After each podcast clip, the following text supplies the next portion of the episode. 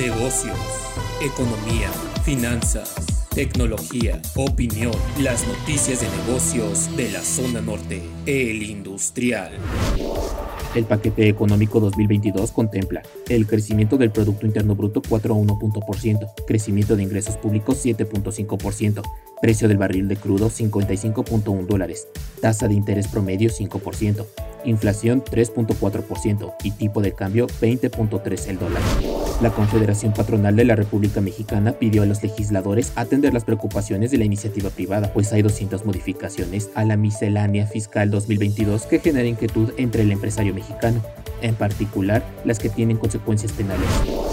El Fondo Monetario Internacional estima que a 18 meses del inicio de la pandemia en Latinoamérica se espera un crecimiento de 5.8% en 2021 y 3.2% en 2022, donde domina el sector salud.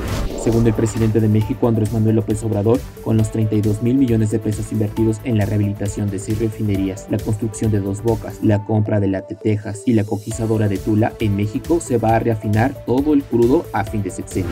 El partido de la canciller Angela Merkel y la oposición social socialdemócrata están casi empatados según las encuestas de salida en la elección de ayer. Informe COVID-19. Van 6.204 millones de dosis de vacunas aplicadas en el mundo.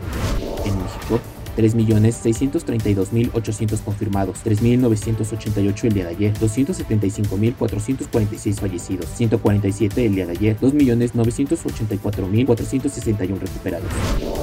Para el industrial, Jonathan Arismendi,